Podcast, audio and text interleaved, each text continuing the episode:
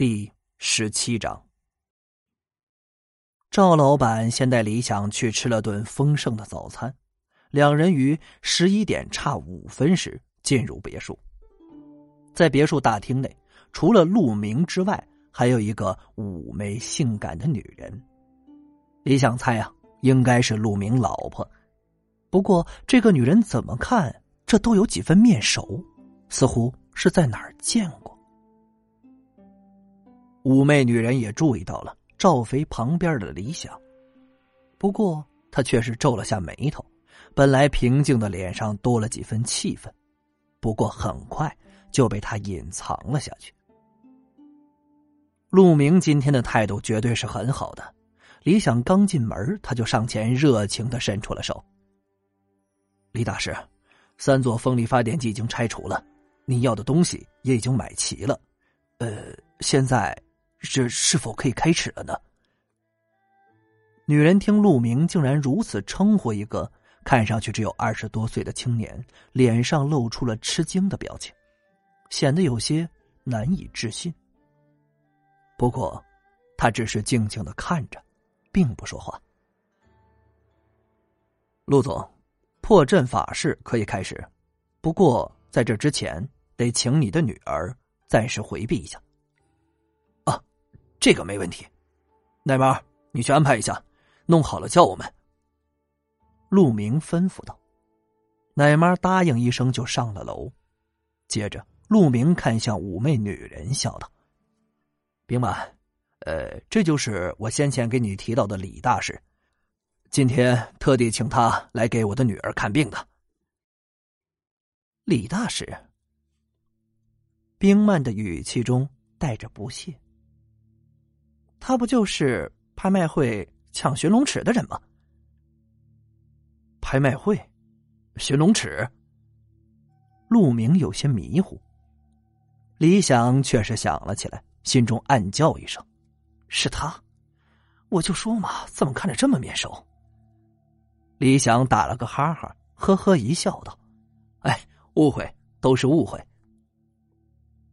冰曼忽然莞尔一笑，打趣道。还好你没抢走我的宝贝，下次出门前记得吃药。陆先生，弄好了，你们可以上来了。正在李想尴尬之时，楼上的奶妈替他解了围。四人上了楼，进了陆雨柔的卧室。卧室靠窗户处，按照李想的要求，放了一张古旧的红漆木桌，桌上分别放着。香炉、白蜡烛、无根水、高香、八卦镜、十年以上寺庙的香灰、狼毫和符纸。陆雨柔已经没有像前天那样病殃殃的坐在床上，估计是奶妈把她安排到了其他的房间。李想走到窗户边往远望，对面山上的那三架风力发电机已经不见了，由此可见。这陆明啊，能量确实不小。望着山下的河水，能感受到阴煞之气并没有减弱。由此可见，风水被破坏，想要还原，并非那么简单。正所谓破镜不能重圆，风水亦是如此。这若想强行还原，非大能之士莫能为之。然而，这却又涉及到了命理因果，帮人强行改变命运是会付出代价的，这就要靠收取报酬来减弱这种因果，这样就应了那句老话了：拿人钱财替人消灾。李想取过桌上的八卦镜，将其挂在了窗台对面，将香灰倒入香炉之后。点燃了三根白蜡烛，接着两手交替反扣住高香，对着东南西北分别一拜。这欲做法事，先拜四方鬼神，这是风水界的老传统。拜完之后，李想将高香插入香炉之内，点燃三根白蜡烛，呈三角形状放于西北角。这点白蜡烛也是有名堂的。破风水局的过程中，蜡烛一定不能灭。